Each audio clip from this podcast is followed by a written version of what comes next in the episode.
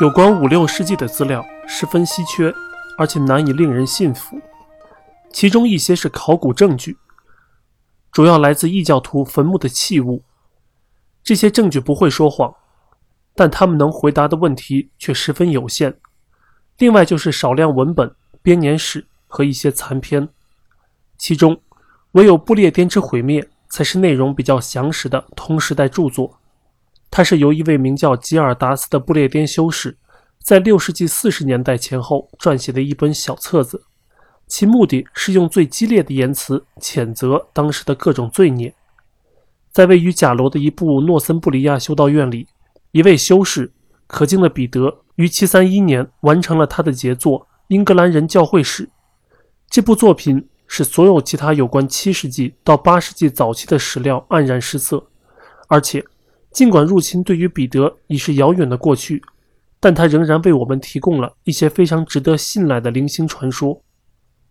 其他的叙述资料就只有后来收集编撰的一些年鉴残篇、少量诗作以及大陆作者们顺便提及的史料。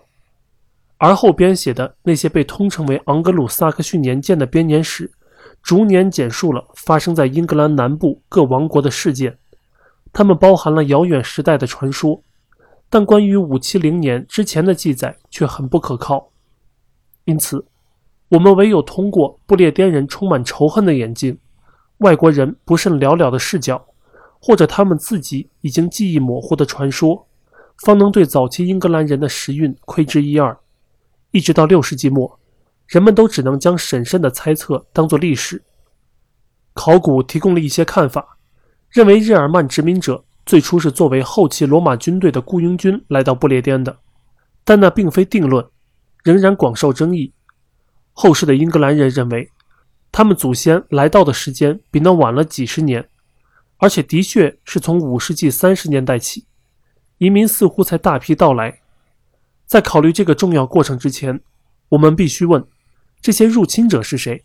他们的情况怎样？关于第一个问题，彼得给出了答案。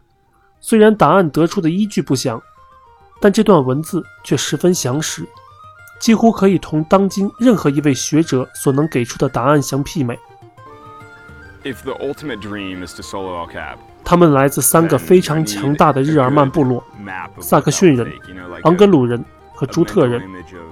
肯特人怀特岛上的居民，以及居住在怀特岛对面区域的那些人，都是朱特人的后裔。怀特岛对面的地区是韦塞克斯王国的一部分，至今仍然被称为朱特人的国度。东萨克逊人、南萨克逊人和西萨克逊人来自萨克逊地区，也就是现在所说的古萨克逊区域。除此之外，从昂格鲁人的国度，也就是处于朱特王国和萨克逊王国之间的区域，迁徙而来的是东昂格鲁人、中昂格鲁人、麦西亚人。所有诺森布里亚的居民以及其他昂格鲁部落，据说从那以后，昂格鲁区域至今仍然荒无人烟。大体上说，考古发掘证实了彼得的分析：从英格兰的墓葬中发现的器物，与那些出自德国北部和丹麦半岛南部的器物类似。在东昂格利亚。一些五世纪的火葬墓地出土的骨灰瓮和在萨克森州发现的骨灰瓮，甚至有可能出自同一批陶工之手。什勒苏昂格东北的一个地区，至今仍然被叫做昂格尔恩。对于彼得列出的部族名单，我们还可以加上弗里西亚人，他们同那些可能在五世纪早期渗透到弗里斯沿海居民的萨克逊人融合在一起，甚至彼得关于祖居地。一些居民点被抛荒的说法，也通过在威西河口附近的菲德森威尔德进行的考古发掘而得到了证实。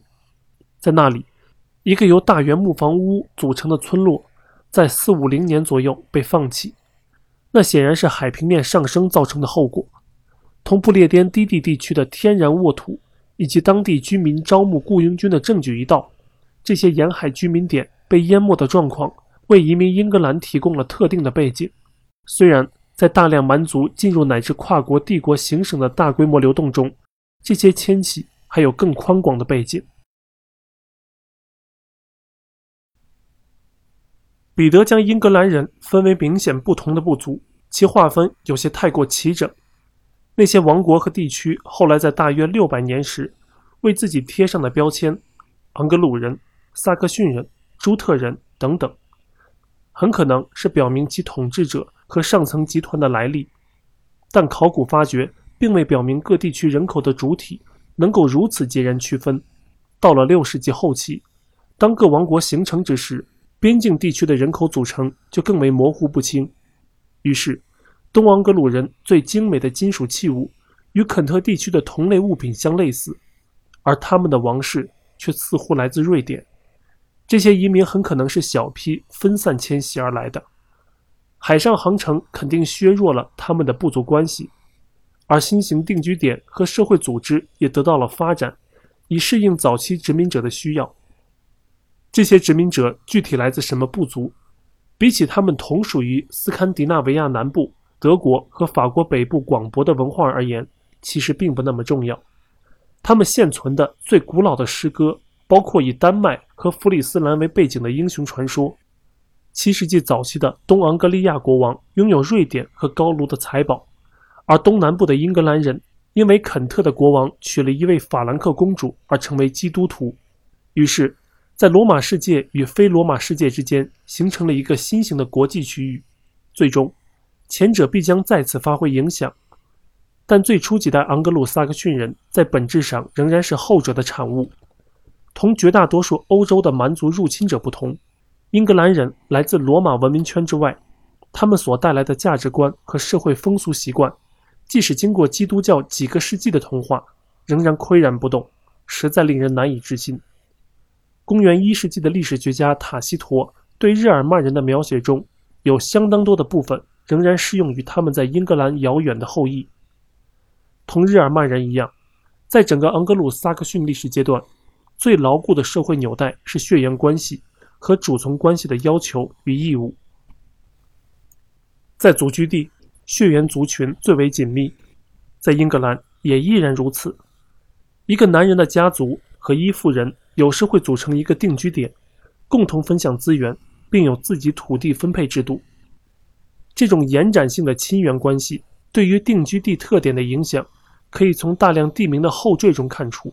虽然这些名字不大可能产生于移民的最初阶段，但它们出现很早，而且十分重要，意味着大片大片的土地。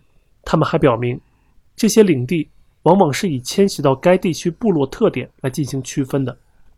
社会发展了，但家族忠诚仍然极为重要。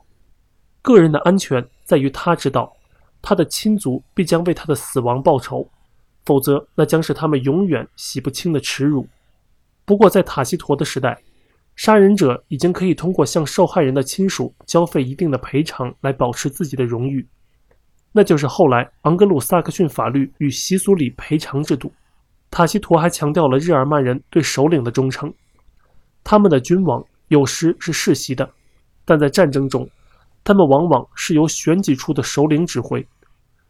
如果在首领战死后逃离战场，那将是终身的耻辱，永遭谴责。为他而战，保卫他，是他们效忠誓言的核心。九个世纪之后，在991年，一支昂格鲁萨克逊军队在埃塞克斯海岸的马尔顿被维京人击败。那时，英格兰已经是一个文明国家，早已皈依了基督教。然而，同时代一位诗人让其中一位武士在首领战死后发出的豪言壮语，与塔西佗有着明显的共鸣。该诗文引自著名的古英语史诗《马尔顿之战》。我发誓，我绝不从我站立之处后退一步，我将奋勇向前，用战斗。为朋友和主人复仇，我的行为绝不会给斯托尔的勇士们带来耻辱。现在，主人已经躺下，我绝不会离开战场和主人流落天涯。唯有尖刀或者利刃，才能夺去我的生命。显然，对主人的忠诚有时可能会与家族的忠诚相冲突。为了维持秩序和他们自己的权威。后来的君王们倾向于加强王权，于是国王阿尔弗雷德的法律允许任何人为他的族人而战，如果那人受到不正当攻击的话，但却不能对主人作战，那是不能容许的。但在这两个方面，昂格鲁萨克逊社会都总是把忠诚和履行诺言看得极为重要。昂格鲁萨克逊社会的主要神是古斯堪的纳维亚后期神话中的那些神灵——提乌、沃登和托尔。他们的名字由星期二、星期三和星期四这些名词流传下来，并保存在图斯列、温斯伯里、图尔斯列等几个地名里。据推测，这些地名表明那些地方曾是异教中心。即使在皈依基督教之后，英格兰人仍然用他们过去的女神。伊斯特为主要的教会节日之一，如同在日耳曼地区一样，神龛都设在偏远的地方，设在树林里或者山顶上。有几个地名包含神龛，比如佩帕哈洛和山上的哈洛。由于教廷议会后禁止崇拜石头、木头、树木和水井，可以推测，那类活动属于异教性质的英格兰崇拜，至少在表面上。这个宗教看起来与罗马统治下的异教徒不列颠人的宗教并没有太大区别。在大约公元六百年之前，能叙述的事件不多。吉尔达斯说，由于饱受皮克特人和苏格兰人的进攻之苦，在骄傲的暴君沃尔蒂格恩统治下的不列颠人引入最早那批萨克逊人保卫东海岸。彼得和其他一些材料提供者补充说。那些萨克逊人是由肯特王国的创建者亨吉斯特和霍萨兄弟俩率领的，并把他们登陆时间定在大约四五零年。虽然这个时间定的有些过晚，但该传闻与考古证据非常一致。如果日耳曼雇佣军是在罗马统治时期到来，那么那些后继政权完全有可能继续执行这一政策。根据吉尔达斯之说，雇佣军后来发生叛乱，转而向主人进攻。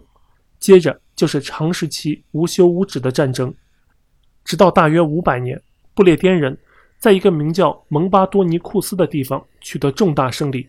至于那个地方今在何处，已无从考证。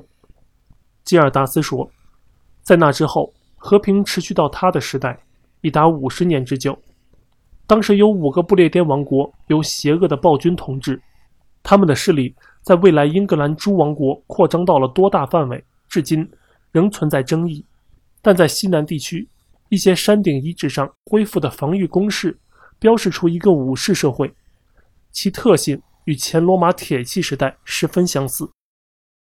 那个时代中，一位所有现代人都熟悉的人物，自然是亚瑟。不幸的是，他只是一个虚无缥缈的人物，没有多少历史真实性。关于他的传闻中，可能具有真实性的两三个片段。都写于几个世纪之后，而那些与他名字相关的传说，全都是浪漫传奇的虚构。我们只能说，似乎有一些与一个名叫亚瑟的不列颠军事领袖相关的记忆。他与蒙巴多尼库斯战役以及随后的一些军事行动相关，可能有那么一些部落首领或者超级国王，即最后一个能把先前的罗马行省。在最终分崩离析成诸多不列颠和昂格鲁萨克逊王国之前联合在一起的人，由于我们对主要的政治事件一无所知，所以所做进一步的推测毫无意义。年鉴从英格兰人的视角记录了一些其他首领到达南方海岸，他们是后来那些国王们半传说半历史的祖先。艾尔于477年来到苏塞克斯，塞迪克和西恩里克。于495年来到韦塞克斯，随后的几代人缓慢而持续不断地深入到不列颠南部和东部的腹地。他们的迁徙如果能够被追溯的话，也只有通过墓地的发掘来考察。从东昂格利亚西进，从南海岸北上，直达泰晤士河谷地。在泰晤士河上游谷地，不同的英格兰族群在6世纪70年代前后组成了一个名为格维斯的联邦。他对不列颠人的进犯直达威尔特郡和格洛斯特郡，这些事件后来被收录在年鉴里。同时，其他一些英格兰人、东昂格鲁人、东萨克逊人、麦西亚人的王国，以及伯尼西亚和德伊勒两个诺森布里亚王国也开始出现。到大约六百年，我们重新拥有一些可靠的史实，发现入侵者们已经牢牢地掌控了不列颠岛的一半。原住民的情况怎样？在六世纪，苏格兰仍然主要属于皮克特人，尽管爱尔兰人已经在西海岸的那些居住地组成了一个名叫达尔里亚达的王国。几个世纪之后，一个达尔里亚达国王领头创建了统一的苏格兰。在北方还有三个不列颠王国：以邓巴顿为中心的斯特拉斯克莱德王国，以索尔韦湾为中心的格雷德王国，以及地处利兹地区的阿尔梅特王国。诺森布里亚人对皮克特人的图谋，因为在685年遭受的重大失败而破产。他们在这一地区的扩张，受损失的主要是不列颠人。斯特拉斯克莱德得以幸存，而雷格德和埃尔梅特却在6世纪后期和7世纪被诺森布里亚吞并。最大的不列颠保留地自然是威尔士。来自东部的难民无疑使其人口急剧增加。基督教。以及与之相伴的罗马文化的显著特征也得以幸存。在六世纪，如果不是成百个，至少也有好几十个小修道院，很可能在那一地区建立起来。而东威尔士流传下来的土地证书表明了罗马住宅区的存在。格维尼德、戴费德、博维斯和格温特等王国延续到大约550年，而一些更小的王国则持续到了六世纪，至少。有两个被吉尔达斯视为暴君的人在威尔士为王：格维尼德的马格洛库努斯，他乃罪恶之首，其权力之大，用心之毒，甚于众人；以及戴费德的福提坡。福提坡的纪念碑在戴费德一个教堂里至今犹存，那表明吉尔达斯的如下斥责并非无中生有：你若坐在王位上，头发已经在变白，你的宝座充满欺诈。从顶到底都被各种谋杀和通奸所玷污。你这个好国王的不孝之子，伏提坡，德莫塔的暴君，你的末日已经来临。你为什么不能满足于你那些狂暴的罪孽？你像畅饮葡萄酒一样贪婪地吮吸着罪孽，或者说让自己被罪孽所吞没。你为什么还要在你那些罪孽之上再添一重？在你妻子被排斥并体面地死去之后。竟然强奸那毫无廉耻的女儿，把你那不堪重负的可怜灵魂拽入地狱。康沃尔、德文和萨默塞特组成了不列颠王国杜姆诺尼亚。在吉尔达斯看来，其国王与其他国王一样坏。君士坦丁、杜姆诺尼亚那些肮脏母狮的残暴右手，在七八世纪，不列颠的区域被昂格鲁萨克逊人侵占。虽然康沃尔坚持到了九世纪十年代，正是由于对该地区的征服相对较晚，才使一些不列颠文化得以保存。考古发掘表明，在一些旧城里及周围地区，特别是埃克塞特、多切斯特、伊尔切斯特等城市，直到五六世纪仍然存在着某种人类生活的迹象。这些地区的许多主要教堂都起源于凯尔特人。一九七八至一九八零年间。在威尔斯进行的发掘表明了，包括从罗马后期的大陵墓到昂格鲁萨克逊大教堂的一系列宗教建筑。在那里，如同在威尔士一样，小教堂总能被追溯到凯尔特人的修道院，或者一片环绕一个殉教者坟墓的墓园。要估量公元六百年之前就已经牢牢掌握在昂格鲁萨克逊人手中的地区有多少不列颠人幸存下来，是最困难的。在一零八六年，英格兰人的人口很可能还不到罗马时代后期人口的一半，而且那还是在经过十、十一世纪的人口增长之后。这些事实使我们很难不做出不列颠人口在五六世纪的的确急剧减少的结论。许多人逃往西部，或者逃到布列塔尼，而流行病也发挥了作用。从更普遍的角度来讲，罗马不列颠人遭受到了被摧毁的社会里人们共同的命运。也许人口的减少是他们的社会的确被摧毁的最明显标志。这并不是说没有不列颠人存留下来，有迹象表明，人口中包含不少不列颠人，尤其是在北部和西部。有时他们是作为农民，或者也许是半奴半仆性质的劳动者出现。值得注意的是，威尔士这个英语单词被用来指奴隶，以致现在难以确知地名威尔顿。究竟是指不列颠人居住地，还是奴隶居住地？不论他们的人口数量多么大，他们也只是处于附属地位。他们的文化很少，而他们的语言则完全没有传给盎格鲁撒克逊人。早期盎格鲁撒克逊人是非城镇人口，他们的重要地点之所以重要，是因为等级上而非经济方面的原因。但那种认为他们眼看着罗马式的城镇解体，心中唯有迷信的恐惧的观点，却有些过于夸张了。城镇处于交通系统的交接点上，城墙十分坚固，是军事领袖们驻防的绝佳之地。然而，没有任何遗留下来的东西，可以使我们有理由将其称之为城市生活。而要追溯人们在罗马不列颠城镇里任何形式的持续居住情况，都极为困难。他们中的一些最终被用作建造大教堂和修道院的场地，但那更是一种重新利用，而非真正的对过去的延续。为什么罗马不列颠比罗马高卢遭到了远远彻底的毁灭？一个原因是迁入者不同。